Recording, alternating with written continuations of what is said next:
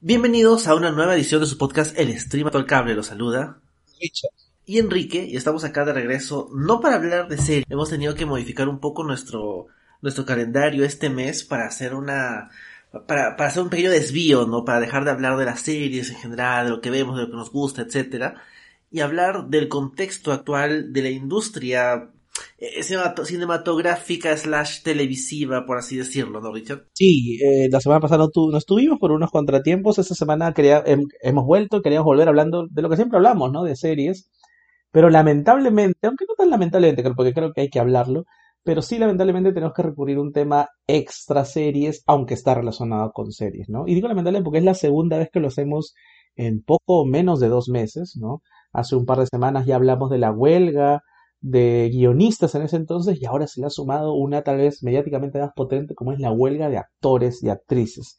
Y con ello estamos con una parte importante de la gente que hace posible las cosas que vemos, disfrutamos y comentamos, que se han ido a la huelga, que se han ido al paro de sus actividades, reclamando muchísimas cosas, Enrique, algunas de ellas vamos a conversar hoy día porque es una situación que para bien o mal nos toca de todas maneras. Sí, o sea, como dices, es, es una mezcla entre lamentablemente y qué bueno que haya ocurrido. Obviamente, eh, que las circunstancias hayan, sean tan duras que hayan llevado al gremio de actores a irse a la huelga, no es algo muy bueno, pero el hecho de que exista uno el camino legal para que no haya ningún problema y puedan hacer ese tipo de, de- de reclamos es bueno, pero también que exista la voluntad de hacerlo, ¿no? Creo que uno de los, como que el, no tal vez no el malo, pero tal vez el, tibio en todo esto es el gremio de directores, que sí llegó a un acuerdo con las grandes productoras y se le ha dado con palo, básicamente porque, o sea, sin estar ahí metido, ¿no? Se siente, ¿no? Que tuvieron miedo, que no quisieron eh, meterse al pleito, a diferencia de los guionistas y los actores.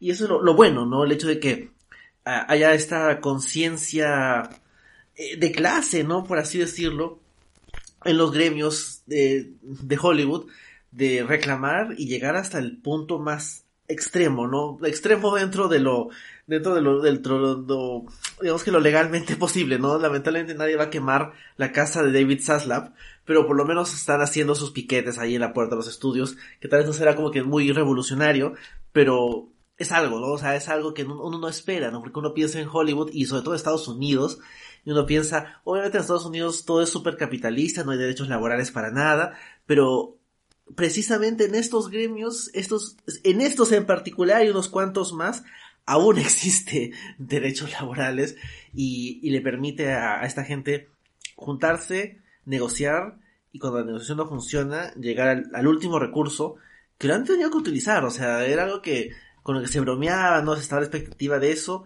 Y, que hayan llegado a, ejercer este derecho los actores es, es bueno, es impactante. Y, y sobre todo es, es más impactante creo yo porque cuando uno piensa huelga de escritores se siente un poco más lejano, pero luego dices huelga de actores y ves a gente que has visto en películas, en blockbusters, en películas eh, indie, en películas de prestigio, ganando Oscars o lo que sea, y los ves en piquetes ahí reclamando, se, nota más. Creo que ahí, tal vez para ya entrar un poco al, al tema de, cómo, de cómo se origina esta huelga, ahí yo creo que la, la estrategia de la asociación de productoras no le salió tan bien porque no, yo creo subestimaban un poco lo importante y lo visibles que son los actores para la gente y cómo efectivamente pueden hacer más visibles sus reclamos.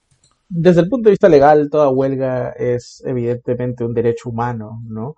Pero acá quiero arrancar con el tema más, eh, que en teoría en Hollywood son expertos, ¿no? Las ópticas, ¿no? Los PR que le dicen. Y el manejo ha sido desastroso. Porque ya cuando arrancó hace un par de meses la huelga de guionistas, habían actores que a buena hora, creo, solidarizaban con los guionistas e iban a los piquetes, ¿no? Tenía gente como Bob Odenkirk, por ejemplo, como Mandy Patinkin, que iban y estaban apoyando a los guionistas, entre apoyando y también entre avisorando que podía esto eh, alcanzar a los actores, ¿no? Por eso entonces parecía un albur esto y hoy es una realidad. La última huelga fuerte del 2007, recordemos, fue una huelga de guionistas, de dos gremios de guionistas. Hoy estamos hablando de una huelga que no solo está durando más, sino que ahora tiene eh, en su core, en su centro, a guionistas y actores. Y como tú bien dices, los actores son la cara visible de Hollywood. Entonces, si a mí me dicen huelga guionistas, no pasa nada. Pero si ves que ya la huelga es generalizada y ves gente como, no sé, Colin Farrell, por ejemplo, ¿no? Megactores y megactrices, estrellas de cine, ¿no? O ves gente como Tom Cruise, por ejemplo, que está metido también de alguna u otra forma en los lobbies de la negociación, o más Rufalo, que evidentemente siempre ha sido un actor muy político y ahora, y ahora es una de las caras visibles de esa protesta, ya es otra cosa, ¿no? Ya reboten más medios, que tal vez no necesariamente hablan de cine o de televisión, ya llegan otros espacios y tú dices, oye, o sea, generalmente Estados Unidos se tiende a ver como el centro del capitalismo moderno y qué sé yo, pues una huelga impacta, una huelga en Hollywood, ¿no? La, la ciudad de las fantasías impacta más aún. Y, y, este manejo se le ha ido de las manos a los productores con este tipo de cosas y luego con declaraciones terribles que yo entiendo que no se puede controlar a todo el mundo, pero grandes CEOs como el de Disney diciendo por qué reclaman a estos pobres diablos mientras se bañan en ingresos de millones de millones de dólares, es francamente vergonzoso. ¿no? Uno puede, con sus prejuicios, con sus sesgos, decir más o menos en, una huelga siempre hay que estar del lado del más este, perjudicado. Pero ves el tratamiento terrible, nefasto que han tenido los productores y que me da la impresión, Enrique, por, por cómo están respondiendo las demandas, van a seguir teniéndolo, que tú dices estos son más villanos que Thanos y que, y que Logan Roy juntos y merecen perder. Sí, ¿no? efectivamente, o sea, merecen perder. O sea, viendo, o sea, hay, como bien dices, un tema muy importante de, de las ópticas, ¿no? De cómo se percibe a, a, los grandes estudios y a los actores, y sobre todo esta, este extraño, esta contradicción, ¿no? Entre el actor como esta figura de Hollywood con mucho dinero, pero también el actor como no exactamente las grandes figuras, porque una película no, no, no está hecha solo por cuatro o cinco actores que cobran millones de dólares, ¿no? Está llena de gente que cobra lo mínimo, cobra un poquito, está la expectativa de residuales, tiene que trabajar de un lado a otro. Y, creo yo que el, el hecho de que se sienta esto como una causa común tanto de los grandes actores como de los más pequeñitos, también ayuda, ¿no? A esa sensación de estamos enfrentándonos a, a gente que, o sea, puede ganar mucha plata Tom Cruise haciendo sus películas, pero, o sea, Tom Cruise está haciendo arte, siendo una persona bastante cuestionable en muchos aspectos, está haciendo arte. En cambio, este, Bob Iger es, es un ejecutivo, o sea, él, él no es un artista, o sea, y, gana muchísimo dinero, y uno se pregunta al final del día, ¿Por qué? O sea, ¿qué está? O sea, ni siquiera es que él está arriesgando su plata, porque no es el accionista, él es de un Disney. No, debe tener acciones, pero eso no es, o sea, su, rol como el capitalista que arriesga, o sea, él no es. O sea, que creo que esta vez hasta lo más eh, frustrante, ¿no? De todo esto, lo que, que evidencia que la mayor parte, la, la tajada más grande de la torta, se la lleva gente que tiene muy poco que ver y arriesga muy poco y aporta muy poco en contraste con guionistas, directores, actores y toda la gente que está detrás de cámaras, ¿no? Entonces, hay ahí también un tema de cómo se evidencia esta, estos grandes villanos, por así decirlo, de la vida real.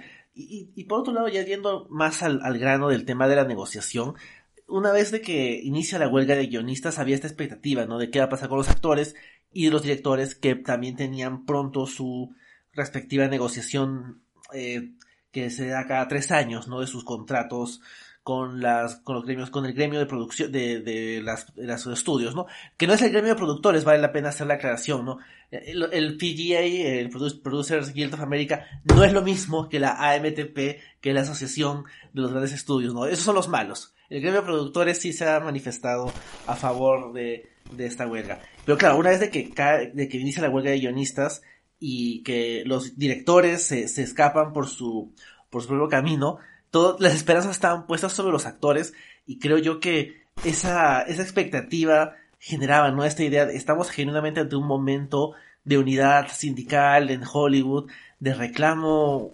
unificado, ¿no? Que creo que tal es lo más importante, ¿no? El hecho de que estamos ante un bloque de verdad de Hollywood o estamos ante cada uno ve por su lado y los actores van a hacer lo mismo que los directores y abandonar a los guionistas.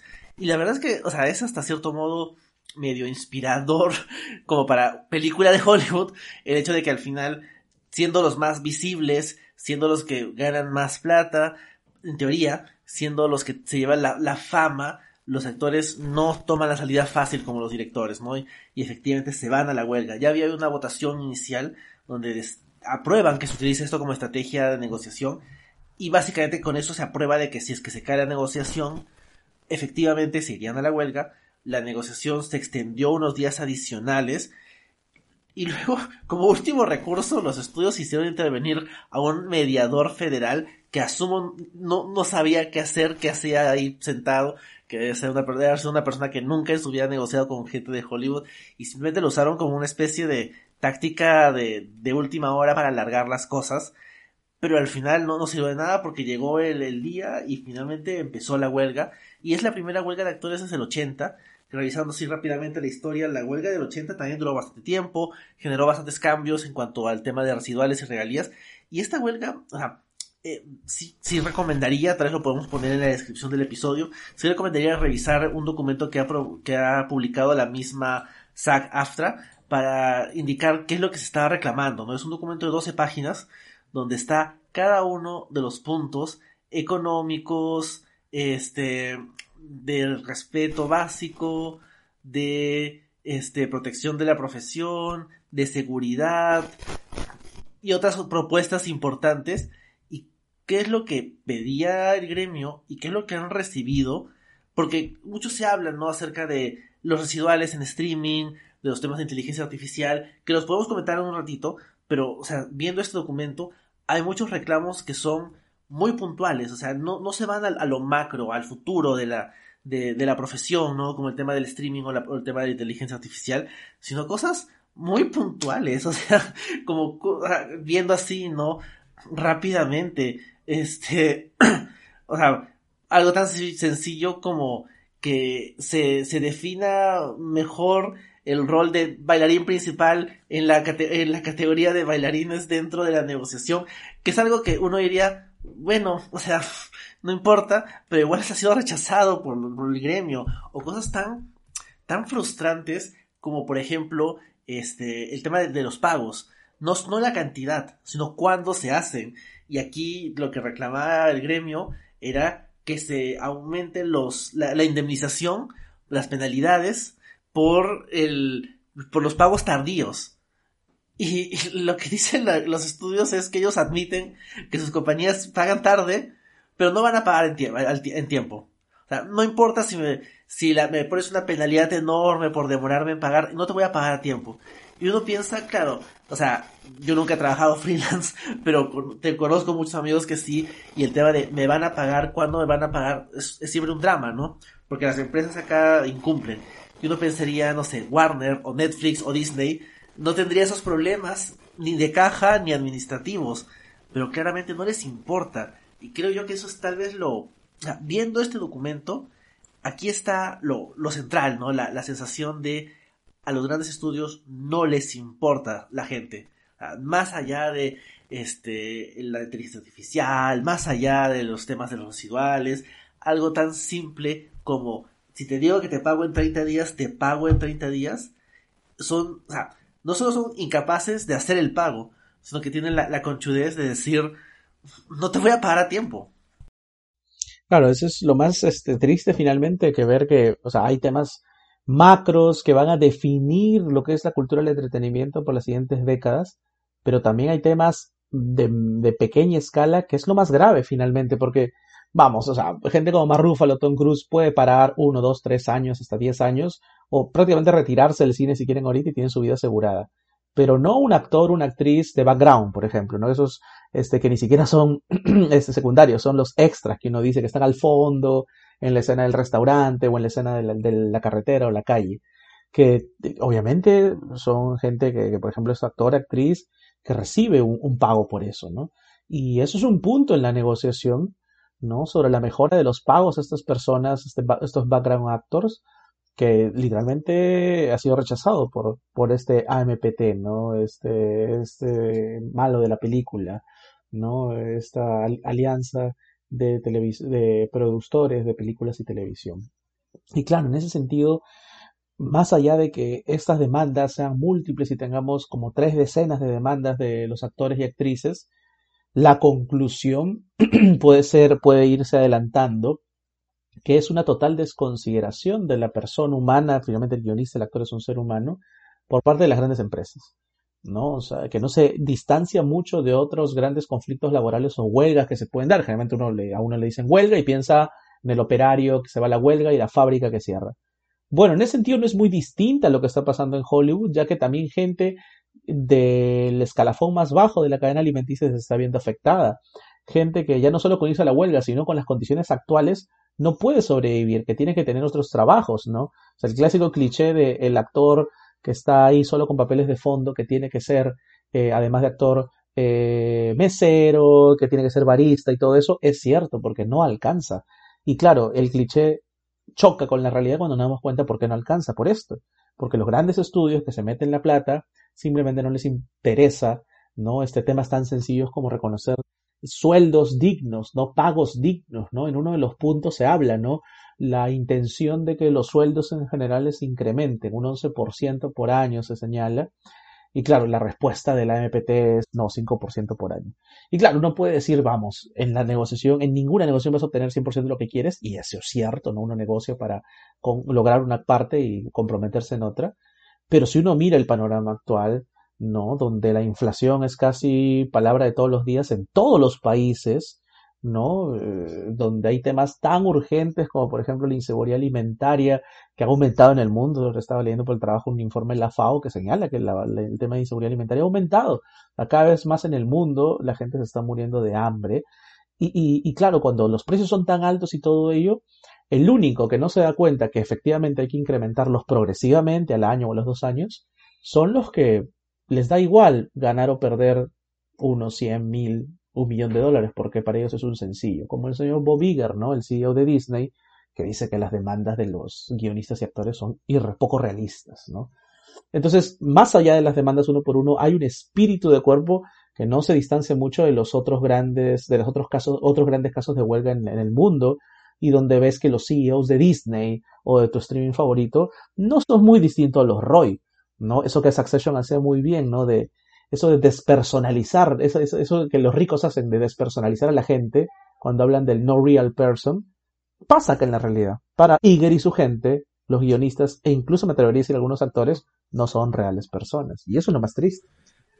Sí, y creo que cuando vemos a las grandes figuras no nos imaginamos ese tipo de problemas porque claro, se deben llevar cantidades enormes de dinero, pero vamos un poco más abajo y incluso sin ir a gente que sea completamente desconocida, sea, hay un montón de, de cosas que van saliendo que evidencian que más allá de esta negociación y esta huelga en particular, hay algo podrido, ¿no? En la forma como funciona Hollywood. Justo hace, hace un rato veía un, un tweet, un tweet bastante largo de este D.B. Woodside, conocido actor eh, de 24 y otras series como eh, como Buffy, Sus, Lucifer, etcétera. Y básicamente lo que él decía es, cuando nos mandan a trabajar fuera de Los Ángeles, nos dan como que una, un, este, una cantidad para nuestros gastos de reubicación. Digamos, no sé, cuatro mil dólares.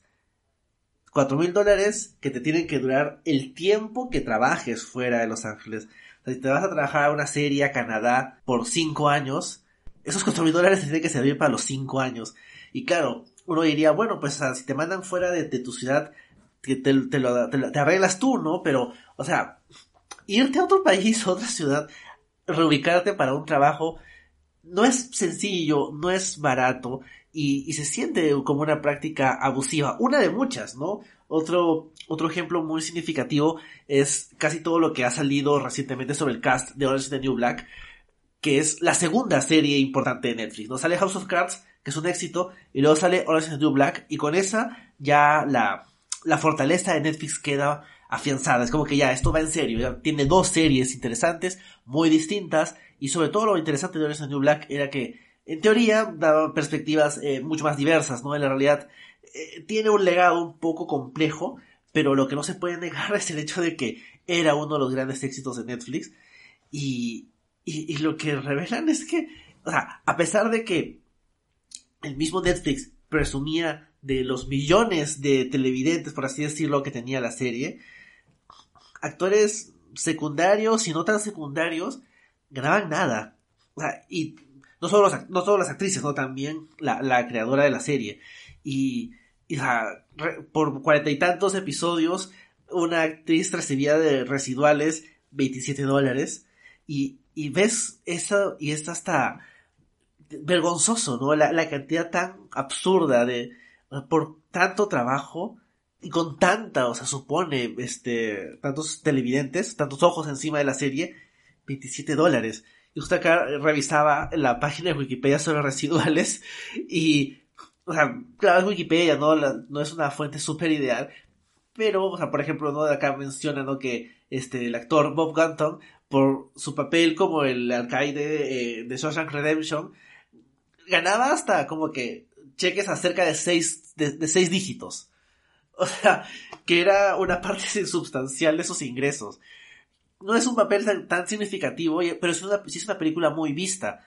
Y le daba una vida relativamente, no cómoda, ¿no? Pero por lo menos le daba un ingreso constante. Pero ya los actores ya no pueden vivir así. O sea, en este mismo artículo menciona que por Friends, Lisa Kudrow ganaba un estimado de 2.3 millones de dólares. O sea, yo no, yo sinceramente no creo que nadie que haya trabajado en alguna serie de streaming o una serie de los últimos 15 años gane tanto en residuales, por más de que la serie sea súper exitosa. O sea, otros, otros testimonios interesantes son como por ejemplo lo que decía este Shangan acerca de su trabajo en Gilmore Girls, que es una serie pre-streaming, donde nunca le han dado nada por lo que, por todo lo que genera la serie desde que está en Netflix.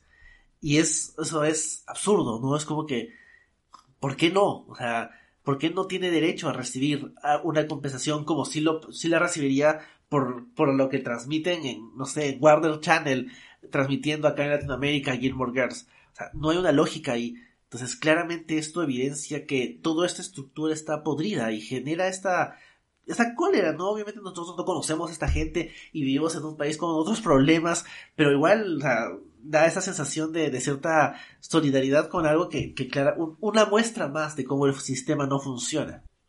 El sistema no funciona y el sistema además es curioso, ¿no? Se actualiza para varias cosas, pero no aparentemente para lo que resultó ser obvio en los últimos años, que es el, el, el ingreso a la tecnología, ¿no? Porque ya yendo al tema que quizás es más el más comercial de la huelga, Enrique, ¿no? El que más se ha discutido y eso así como hay cosas como el pago a los actores de fondo, el tema de, no sé, la consideración de los bailarines, de los actores de motion caption también, que es una de las, de las pretensiones acá de, del SAG. Eh, el tema que básicamente se llevó a los titulares, o uno de los temas que básicamente se llevó a los titulares es justamente cómo se adaptó eh, la realidad y la norma a las nuevas tecnologías, ¿no? Con básicamente dos puntos de lanza, ¿no? El tema de los revenues por las retransmisiones en streaming y el tema de la inteligencia artificial. Sobre lo primero es algo que ya con los guionistas se discutía, ¿no? Que no se les pagaba a ellos y no se les pagaba a los actores justamente por retransmitir esos programas, esas series de televisión eh, clásicas, por ejemplo, que ahora están en todos lados del streaming, ¿no? Que están en, HBO, que están en Netflix, que están en Amazon, etcétera, etcétera, están en Disney incluso, y, y que claro, no hay una, una traducción justamente de esos reruns, porque finalmente son reruns a cómo los actores reciben esto, ¿no? Sea, anteriormente la norma regulaba sobre el tema como respecto, por ejemplo, a los DVDs, pero evidentemente ya los DVDs, más que no existen, están en desuso. ¿no? La norma necesita adaptarse a lo que es la lógica del streaming, donde tienes 8, 9, 10 grandes cadenas, donde se retransmiten estos productos y donde la gente los ve una y otra vez. ¿no? Entonces hay una sobre, sobreexposición de la imagen y del trabajo, porque finalmente no es gente reclamando solo por su imagen, es gente reclamando por su trabajo y esto no se ha visto traducido en, en, un, en un revenue justamente, ¿no? Por, por en el streaming. Esta propuesta, que es una de las más importantes del SAG, fue absolutamente rechazada por la MPTP. ¿No? Entonces, no es que la MTPTP ha como que cedido, ya te voy a dar esto, al menos un no, simplemente hay ahí justamente un rechazo a lo que se quiere como, a lo que se conoce como el cash share de revenue, ¿no? El compartimiento del revenue por parte del cash que sale en estos, en estas series de televisión, ¿no? Y eso creo que te habla bastante de, de la posición intransigente justamente de estos productores que básicamente no ven que el trabajo del actor no solo está en un momento específico donde va a grabar una escena, una, una película, una serie, sino que cada vez que reproducimos, en cada play que nosotros damos, estamos evaluando ese trabajo y estamos disfrutando sobre todo del mismo. ¿no? Ese trabajo se está realizando, pero para el productor, digamos que una vez que el actor no se dijo su línea, y se rodó en tape, eso ya es propiedad del estudio. Y si bien es cierto legalmente es propiedad del estudio, el trabajo que justamente se canjea por los revenues no lo es. Eso siempre va a ser del actor y de la actriz y eso es lo que se ha terminado rechazando. En, creo yo, una de las este, respuestas más miserables de parte de los estudios. ¿no? Yo esperaría que evidentemente esta, esta huelga la de guionistas ya va casi tres meses, o sea, va ya en un par de semanas a superar a la huelga del 2007. La de los actores ha empezado hace poquito. Vamos a ver hasta dónde va. Por ahora se está manejando bien. Se han roto con las premieres o las alfombras este, rojas de Oppenheimer, de Barbie. Y en unos meses ya no vamos a tener nada, ¿no? Más allá de, no sé, un par de películas que ya fueron grabadas, no vamos a tener nada que disfrutar en el cine. Si llegamos a ese punto, yo ahí esperaría que los productores al menos se dan en algunas cosas, siendo esto una de ellas porque esto es una de las eh, cuestiones más flagrantes justamente de indiferencia, porque evidentemente todo el mundo tiene un streaming. Todo el mundo se ha visto hace poco o en la pandemia una serie de hace 10, 15, 20 años, ¿no? Para todo el mundo es evidente, ¿no? Que ahí hay un disfrute del trabajo y eso nos está traduciendo en los ingresos de los actores y actrices. Así que veremos cómo avanza esto. Esto sí me parece un tema que podría resolverse, a diferencia del otro gran tema tecnológico que sí creo es un poquito más complejo y retador para todos entenderlo. Sí, o sea, de todos modos el tema de los residuales para el streaming en teoría podría manejarse. De todos modos ahí creo que está la, la trampa, ¿no? La, el, el hecho de esto puede negociar, pero que implica esa negociación, ¿no? Implica una, un sinceramiento de los números y eso es lo interesante, ¿no? O sea, Netflix, por ejemplo, todos sabemos que se inventa sus números. O sea, esto de que coge, no sé, si ves 10 segundos de una película, ya lo cuentan, ya, ya, ya la viste, ya esto suma, y ahora por eso son 10 millones de personas que han visto la nueva película mediocre de La Roca o Ryan Reynolds que esté en Netflix. E, es, es un tema ahí medio interesante si es que efectivamente hay una voluntad de dar esa información o no hay una voluntad de dar esa información porque no les conviene la sinceridad que creo yo que va más o menos, o sea, no, estoy acá especulando, ¿no? Pero creo que una de las cosas interesantes que decía este artículo, ¿no? Acerca de Orange is the New Black, es que alguien de Netflix le decía a la creadora de la serie, ah, sí, este, han tenido, el, el, el inicio de la temporada final ha sido visto al menos por, no sé, 100 mil millones de personas, que supera por mucho o, o alcanza por lo menos el, el récord de del el final de MASH, que creo que es la, el final de una serie más visto este, la historia de la TV americana. Claro, acá este, interviene audiencia internacional, así que en teoría podría ser posible, pero realmente eso suena real, yo no creo que sea real. Creo yo que ahí está la trampa, ¿no? Las, las plataformas de streaming mienten y en consecuencia generan la idea de que hay un montón de plata o de de de vistas respecto a, los, a las series que hacen, pero la realidad no es así y no les conviene transparentar la realidad porque se les cae la fachada, ¿no? O sea, las plataformas de streaming están, están pegadas así como que con, con, chicle, ¿no? O sea, no, no, no hay transparencia, creo yo, porque no hay los números que, cree, que dicen que hay. Y si es que los actores, los guionistas insisten en que se les pague en función de los números, claro, eventualmente se van a quemar porque no hay, no hay los números, pero por lo menos eso serviría para evidenciar que estamos ante, ante algo falso, ¿no? O sea, la, era dorada de la TV genera mucha atención, genera muchas cosas de calidad, pero tampoco podemos este, sobre, sobreestimar la realidad de cuánto hay ahí realmente, cuánta audiencia realmente tienen estas plataformas de streaming. O sea, vemos las cosas que estén en el top 10 de Netflix en América Latina o, por, o en Perú, y, y, a veces es como que, ¿quién, ¿quién ve esto? ¿Por qué? O sea, claro, está en el top 10, ¿no? Pero ¿en base a qué? ¿En base a qué está en ese top 10?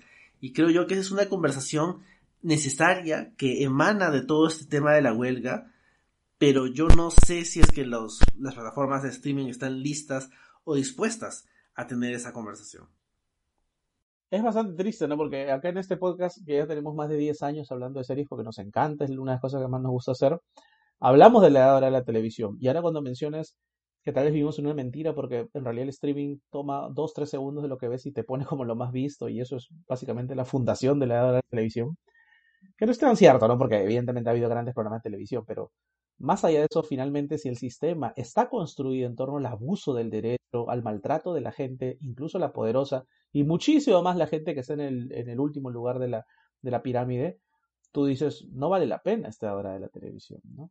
Acá en el Perú hablamos muchas veces de eso, ¿no? Del milagro peruano, de cómo nos levantamos después del terrorismo, cuando somos, no sé, el país de Latinoamérica con mayores de inseguridad alimentaria, donde la pobreza aumenta cada año, hay corrupción rampante y, tremenda inseguridad. Y entonces decimos, ¿de qué crecimiento me hablas si la gente sigue muriendo de hambre en cada esquina? Entonces, es un poco eso, ¿no? O sea, tal vez se llegaron a algunos puntos creativos de los cuales tal vez nunca volveremos a ver, tal vez nunca hay otro Soprano, nunca hay otro The otro Succession, pero vamos, eso es más de Chase, de los actores, de Simon, de sus actores, de Armstrong, de sus actores y guionistas, que del sistema.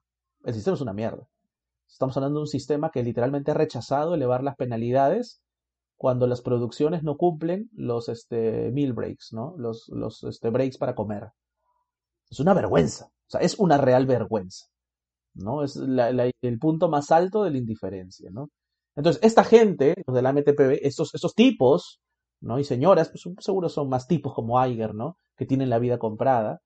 Y que no tienen idea, además, Enrique, del tema creativo, porque acá lo que me revienta no es solo que son unos insensibles que no le importa a la gente, sino que si hicieran bien su trabajo genial, pero ni siquiera lo hacen. O sea, Bob Iger, yo he atacado muchas veces a Fage, pero gracias a gente como Iger es que el MCU finalmente colapsa, que tenemos series intrascendentes. O sea, Secret Invasion se acaba la próxima semana y está en absoluta intrascendencia. El MCU, el universo más poderoso de cine y televisión de los últimos 15 años, ha llegado a un punto intrascendente, no por sus actores, no por sus guionistas, ni siquiera creo por Kevin Feige, sino por gente como Iger, que se le fue de las manos, que vieron plata e ingresos en lugar de darle una buena historia a sus productos, ¿no? O sea, tú tenías las primeras películas, incluso las primeras series, WandaVision, ¿no? Del universo Marvel, tenían una idea, un concepto, un guion y sobre todo tiempo. Porque incluso es cuando acá penetramos, Enrique, ya en un tema más de sistema, hablemos de un tema del cual tampoco tal vez no se habla mucho porque no está en las demandas técnicamente, que es cómo ya la maquinaria de Hollywood produce, produce, produce. Tenemos 10 streamings, 80 series al año, y es todo duplicar contenido algoritmizado sobre la calidad del tema. Y es gente como Iger demandando producto, producto, producto, ¿no? Concretar una IP, concretar la no IP de la vida, sobre en realidad cranear cómo hacemos una buena storyline, un buen arco narrativo, o si tal vez es necesario no esta serie o esta película, ¿no? Y, eso terminó de comer un poquito, ya sin ni siquiera hablar de la huelga, Enrique, nuestra percepción. O sea, esto que hablábamos del fin de la hora de la televisión, más allá de los derechos laborales, es también un poco porque hemos caído, no creo en una situación de intrascendencia, pero sí de repetición bastante monótona, ¿no? Donde cada semana tienes la última franquicia malgastada de superhéroes o de, o de monstruos, o tienes la, el último revival, continuidad de tu serie innecesaria, ¿no? Y las cosas originales se van quedando en el camino, las cosas de calidad se van quedando en el camino. Hace, eh, poco, hace un par de semanas hablamos de cómo nos costó, por ejemplo, llegar a las 10 mejores series de la mitad del 2023, porque es eso. O sea, hay una media en la calidad y no lo decimos nosotros, Indiana Jones ha fracasado en el cine. ¿No? Yo no sé, ojalá que le vaya bien al amigo Tom Cruise, pero Misión Imposible se lo va a comer Oppenheimer y Barbie, que yo entiendo el fenómeno y está muy bien y voy a ir a las dos en el mismo día, pero ¿cuánta gente puede darse el lujo de ir al cine para ver estas últimas cuatro películas que he mencionado en un mes? O sea, para ir al cine cuatro veces en un día. Los cines, que es otra discusión, se están muriendo por eso, están quedándose sin gente en muchas cosas. Que sí, que Rápidos y Furiosos y Elemental le puede ir muy bien, pero son dos en un océano de producciones que se estrenan y se pierden, ¿no?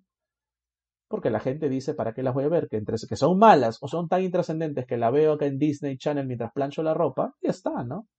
Entonces hay un tema ahí de la fórmula en que se están creando estos productos y saliendo, que también creo es parte de la crisis que va a terminar por implosionar si es que no implosiona ya, porque entre la huelga, la sobreproducción, la falta de calidad, y la agarra los streamings que ha hecho más daño que otra cosa, algo se va a terminar por o sea, creo que estoy de acuerdo con todo lo que dices y, y, creo que también hay un tema interesante de cómo, o sea, por un lado tenemos a gente como Iger de que es responsable de el mal manejo de franquicias o de la marca Disney con sus remakes live action y todo ese tipo de otras cosas adicionales malas. Y tenemos otra gente como Saslav, que es, de hecho, creo que el más pagado de todos los CEOs de, de estas plataformas, que obviamente, o sea, no, no le interesa al medio. O sea, Zaslav viene de, de Discovery y viene de, de Learning Channel, TLC y realities como este, una familia que tiene 21 hijos. ese, es, ese es su background. Y obviamente él no aprecia las series, no aprecia el cine y por eso Warner está cada vez peor. O sea, está, no es una tendencia solo de Warner porque Disney y Netflix también se deshacen de sus cosas, pero la canibalización y el vamos a eliminar todo para favorecer este, para tener algún tipo de descuento tributario, viene, empieza en Warner, o sea, y, y eso es tal vez lo, lo más frustrante, ¿no? Que tenemos gente que no les interesa el medio. Y claro, o sea, como dices, claro, o sea, tal vez, o sea, puede un montón de problemas, pero siento que en cierto modo a él sí le interesa lo que está, lo que está haciendo, pero los que están más arriba no. O sea, claramente a, a Saslav, a Sarandos, a Iger, no les interesa la creación de arte. Y lo único que quieren es generar más ingresos para los accionistas. Y es, y, y a través de eso perjudicar a todos los que están abajo, actores, guionistas, directores y todos los demás. Y, y, así pasamos al último tema, creo yo, que es el tema de la inteligencia artificial, ¿no? Que es un poco más complejo eh, a nivel tecnológico, pero digamos que la, lo que ha dejado claro el gremio de actores es la idea de le vamos a, los estudios quieren pagarle un sencillo a los actores, digamos que de, de fondo, para escanearlos completamente y utilizar su imagen para lo que esté de aquí hasta que el calentamiento global termine de destruir el planeta. O sea, van a, imagina, va a haber un meteorito cayendo a la Tierra y aún así, este, Netflix va a tener el derecho de utilizar la imagen de algún actor de, fondo para ponerlo en otra producción. O sea, no, no importa nada de lo que ocurra, ellos van a tener ese derecho. Y, o sea, no es una práctica que no se haga. Justamente ahora esta semana veía un, un tweet del actor este Devon Sawa que sale en la primera película de Destino Final y cómo usan footage de esa película en la quinta película y no le, no le avisaron, no le pagaron nada, simplemente usaron el footage de él y, y le usaron, o sea, claro, él no se opone, o sea, en principio a que hayan utilizado el footage, pero debió de haberle pagado y, me parece lógico. Y lo que quiere hacer, quieren hacerlo ahora los estudios es peor que eso, no es, no es solo como que coger un footage que ya existe y moverlo a otra escena, es coger una digitalización de una persona y hacer lo que se les da la gana con eso. Y es, o sea, peligroso, es obviamente muy, muy cuestionable moralmente porque ahí realmente la persona no está con, no, puede consentir a lo que sea que van a hacer con su imagen. Pero más allá de eso, o sea, esta gente necesita trabajar, necesita que se les pague y eliminar la existencia de estos actores de, fondo, por así decirlo, para ahorrarse unos centavos a nivel de, de los grandes estudios, es vergonzoso, es frustrante, es una muestra más de cómo en, lugar de hacer más fácil la vida con la inteligencia artificial, lo único que quieren las grandes empresas es ahorrarse unos centavos. Eso es, es, es, un tema muy delicado el de la inteligencia artificial, ¿no? Per se es delicado, de esto hemos estado hablando en el último año, ¿no? O desde que se hizo más conocido el, chat PJ y todo esto que nos crean que nos facilitan muchas cosas. Nuestro amigo productor Margot Roger Vergara no pudo estar hoy día, ¿no? Le mandamos saludos, pero él nos comentaba una realidad, ¿no? Que en el gremio, por ejemplo, este, la inteligencia artificial se puede utilizar incluso para cosas genuinamente buenas, ¿no? Por ejemplo, él ponía el ejemplo de que eh, hay concursos donde se requiere eh, que, porque las bases del concurso lo piden, concursos audiovisuales me refiero, ¿no? Que no solo se ofrezca la propuesta del guionista, por ejemplo, el guion, ¿no? O el storyline, sino la propuesta visual, por ejemplo. Y eso no solo en el cine, en el teatro, por ejemplo, ¿no? Cómo estaría armada la escenografía, por ejemplo. Y claro, hay que entender que no todos los guionistas son, por ejemplo, diseñadores de arte. Que tal vez pueden tener una idea, pero hay gente que ni siquiera sabe dibujar, ¿no? Y no tienes que dibujar para, para ser guionista o director. ¿Y qué se usa? Estos programas que te dan una idea, ¿no? Que más o menos te sirven para, no sé, yo poner, oye, este, inteligencia artificial, diseña menos una cantina de vaqueros, este, donde predomina el color rojo. Y ya está, va, ¿no? Y eso, eso es un uso legítimo, necesario, ¿no? Pero otra cosa ya es, ¿no? Cosas que también ya vemos en la práctica, ¿no? Cosas que bordean con lo que se dice que podría ser abiertamente inmoral o poco ético. Y que a veces lo hemos este, pasado, Enrique, por ejemplo, el revivir actores fallecidos, ¿no? Ah, qué bonito, Rogue One, que es una gran película, ¿no? Pero Peter Cushing, por no hablar de, de Carrie Fisher, que había justo fallecido en medio de la producción, pero tenía el buen Peter Cushing, se ha muerto hace décadas, es un tema complejo. Yo no digo que, que, esté mal o que lo prohibamos, porque más allá de la moralidad lo que hay que ver es la legalidad. Pero para determinar la legalidad hay que hablar legalmente del tema. Y acá lo que están haciendo los villanos de la película, el AMTP, es rechazar absolutamente todo. ¿no? La propuesta del SAG es establecer unas provisiones comprensibles para proteger el trabajo creado por el ser humano, donde se asegure una compensación consentida y justa de la réplica digital del performer. ¿no? O sea, el SAG no te está pidiendo prohíbe la AI. El AI es una realidad. El AI es como el Internet. Y no vamos a ser como los viejitos de, ah, el Internet jodió todo. No, ya está. Ya está entre nosotros. Y se puede utilizar para el bien y para el mal. Lo que el SAG está diciendo es regúlalo. Y págame. Si me usas, me pagas y me informas, no como le pasó a este señor de Destino Final. Y, el, y, la MTP ha rechazado esto. ¿Por qué? Porque evidentemente quiere el trato más slimy, ¿no? más maldito a favor de ellos para pagar lo menos posible y aprovecharse más de ellos. Entonces, acá no, no vamos, o sea, alguien podría tener claramente la postura y se respeta de prohibamos el AI, el AI está mal, o sea, es raro, spoiler, el malo de Misión Imposible 7 es la inteligencia artificial. O sea, Tom Cruise, visionario, lo vio y dijo, este es el malo de mi, de probablemente la última película de la gran franquicia de mi vida, ¿no? Y valga verdades, tiene muchos puntos muy interesantes esa perspectiva de tener al mal, al AI como la villana de la película. Pero más allá de ello, los actores no te piden que el AI no exista, existe, está entre ellos, pero que se regule, que se pague lo justo, ¿no? Y ni siquiera quieren eso lo que me da a pensar que el chiste se puede hacer realidad. Esto que el chiste ahora es, ah, el, ¿se acuerdan del primer capítulo de la sexta temporada de Black Mirror? El Jane is awful. Esto va a pasar. Valgan verdades, como están las posiciones, no me sorprendería que Netflix determine esto. ¿No? Aprietan a los actores y a los guionistas, los liquidan, se hacen con sus acuerdos leoninos y empiezan a hacer eso. Réplica de gente, no te pago, dame tu cuerpo y solo te pongo tu cara. Eventualmente podríamos llegar a eso, ¿no? Ya no solo revivir muertos, sino hacer que actores vivos simplemente presten su rostro, como el personaje, como Salma Hayek, el personaje en el primer capítulo de Netflix, y hacer creaciones a partir de eso.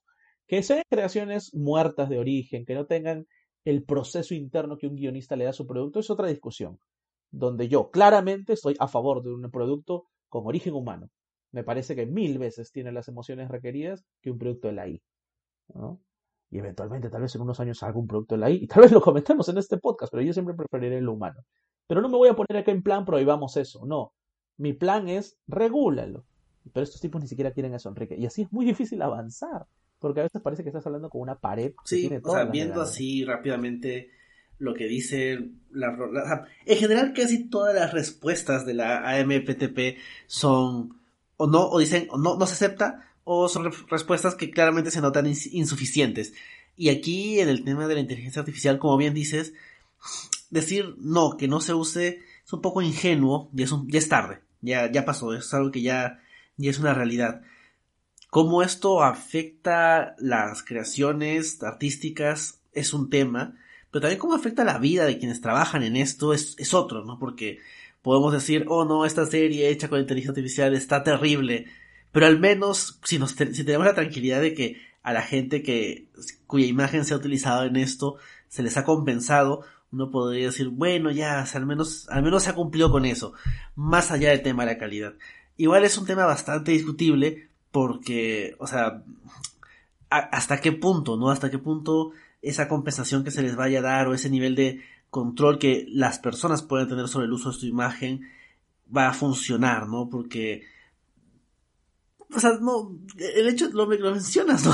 del episodio de Black Mirror termina siendo bastante aplicable porque, claro, o sea, alguien puede no, no leer las letras pequeñas como Salma Hayek en ese episodio y terminar expuesto a, cosas que no, no aceptaría en un, en una, en un rol que tendría que interpretar. Es un tema bastante complicado y obviamente, o sea, eh, los, los contratos que tiene el SAG con la MBTP duran tres años Aquí lo que se define ahora va a cambiar de acá a tres años. De acá a tres años habrá algo muy distinto o los avances tecnológicos serán muy diferentes y tal vez habrá un cambio en la perspectiva. Ya se verá, ¿no? Creo que ese no es el punto. El punto no es encontrar acá la solución perfecta. El punto aquí es de que se nota que alguien quiere, o por lo menos tiene la intención de proteger a su, a su gente, y alguien simplemente lo único que quiere es ver cómo se ahorra un poco y elimina el factor humano en el futuro. Y eso es lo, más preocupante. O sea, a mí no, no me cabe en la cabeza como alguien que aprecia el cine, que aprecia el cine americano con todos sus defectos, ¿no? Pueda estar de acuerdo con, con que esto ocurra. Y eso es, también dicho sea de paso, la industria americana, que tal vez es la más capitalista, pero no es la única. O sea, el gremio de actores británicos no puede entrar a huelga, legalmente tienen, tienen un tratamiento distinto y tampoco pueden entrar en huelga para solidarizarse con el SAG, que eso ya es un problema, pero claro, si es que no funciona aquí, los, la, industria gringa no es la única, ¿no? No me sorprendería que en, en otros países europeos, en India, en Japón, en Corea, ese tipo de cosas van a seguir saliendo y va a convertirse en un problema más global. Y si es que, al menos en Estados Unidos, esto no funciona para hacerles el pare, por lo menos por ahora, va a quedar la sensación de que finalmente los estudios, los estudios en Estados Unidos o donde sea, pueden hacer lo que quieran. Es el tema, ¿no? Es muy importante lo que pase, ¿no? Porque eh, más allá de que no tengamos películas en cinco meses o ya no casi no tengamos series, que eso es secundario finalmente, porque como decía un youtuber por ahí, o sea, tenemos, hay tantas series que tenemos, o sea, literalmente prendemos HBO y tenemos 50 series que no hemos visto solo de los últimos cinco años, ¿no? Entonces, cosas para ver van a ver. El tema es que esta negociación tenga éxito. O sea, acá queremos que gane el lado más débil de la cuerda, que son los guionistas y los actores. Y, y es necesario esto porque va a dar luz a otros mercados, ¿no? Evidentemente lo que pasa en Gringolandia impacta en otros mercados tan importantes como, no sé, India mencionabas o Corea, o tan insignificantes como el peruano. O sea, tú comparas la situación con el Perú y en muchos aspectos, por no decir casi todos, estamos peor, obviamente, ¿no? O sea, así como no le pagan a los gringos sus reruns en Netflix, acá también los pataclowns siguen diciendo que no les pagan por los 60 reruns que han tenido pataclown entre Canal 5 y Canal 2. No hay eso, porque no hay una consideración como persona al actor, al guionista y muchísimo menos al camarógrafo, al gaffer, a la maquilladora, etcétera, etcétera. ¿no? Entonces, eh, creo yo que la idea justamente va a ser, eh, bueno, ya hemos hablado de esto, estamos terminando este programa, pero va a ser vigilancia, ¿no? Va a ser vigilancia sobre el tema. Afortunadamente van a haber aspectos o espacios donde se va a poder hacer esta vigilancia. Por ejemplo, no solo están los programas que no se van a dar y evidentemente la gente se va a preguntar, oye, ¿por qué no hay nada para ver en el cine, no? Sino, por ejemplo, los premios, ¿no? no van a poder haber guiones de las ceremonias y por ende no va a haber ceremonias o tendrían que haber ceremonias improvisadas. Y los actores tampoco podrían hacer eh, recojo de premios o promoción de sus series allí.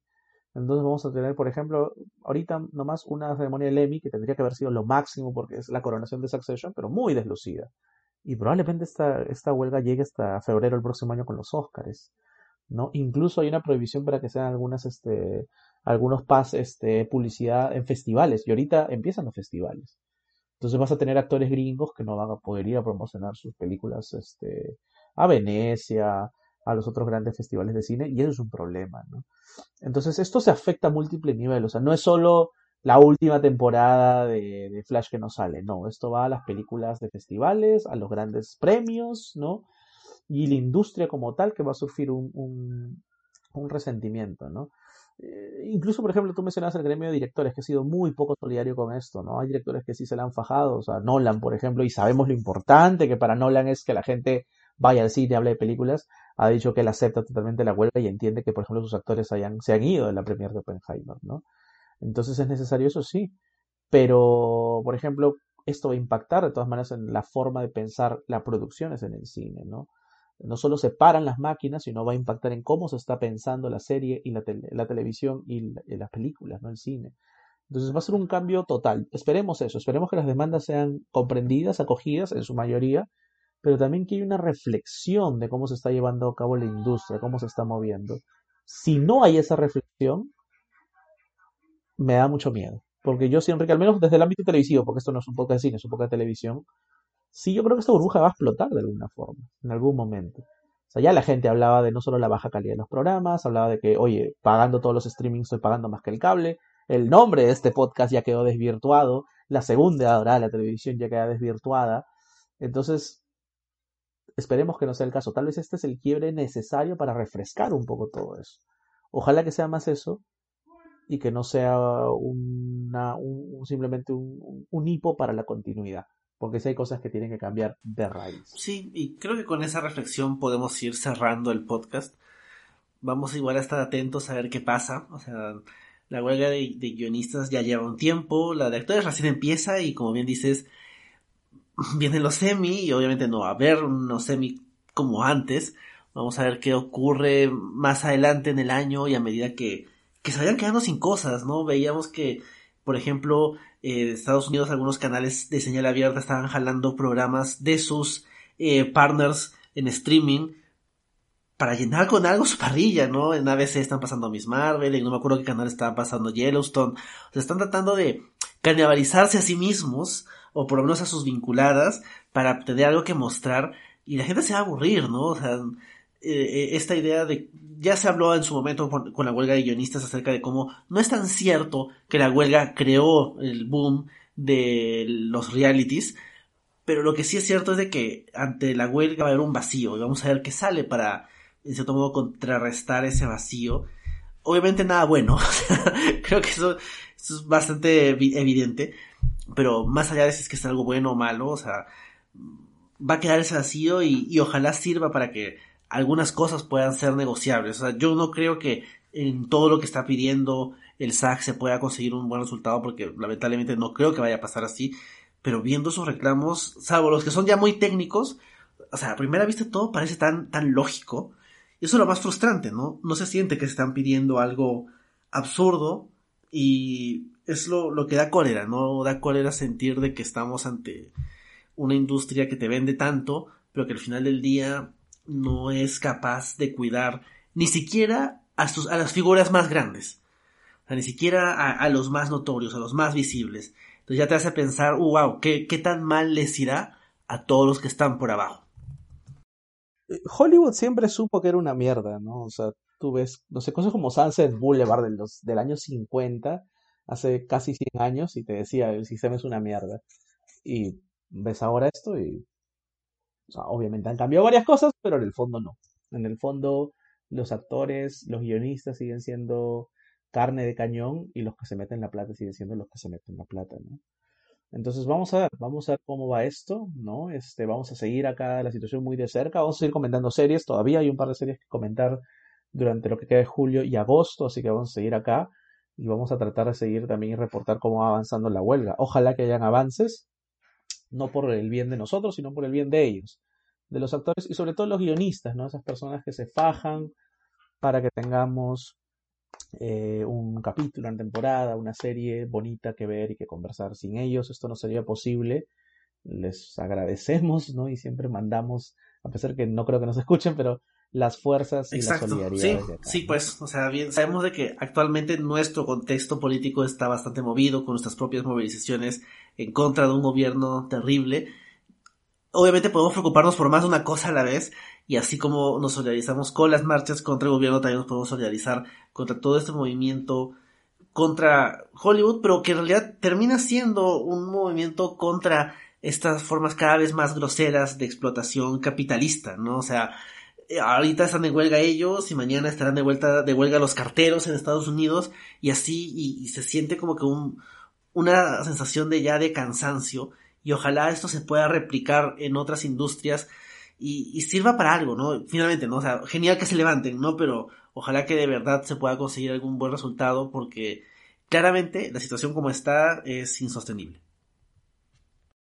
Sí, vamos a ver, esperemos que cambie acá, seguiremos de cerca esto, que, que, que se llegue un cambio. Este, toda protesta es legítima, obviamente, toda huelga es legítima, es un derecho humano, así que veremos. Igual la próxima semana nos encontramos para hablar de series, todavía hay un par de series, eso es este, una cosa que sí vamos a estar acá. No, no entramos de huelga en Smack. Así que igual sigan viendo, comentando, porque todavía hay cosas ahí grabadas por estrenarse, estrenos tardíos de canales de streaming que creen que Latinoamérica está bien estrenar dos, tres meses después. Así que bueno, todavía mientras quedan cosas para comentar, las comentaremos. La próxima semana estaremos de regreso para seguir hablando de series.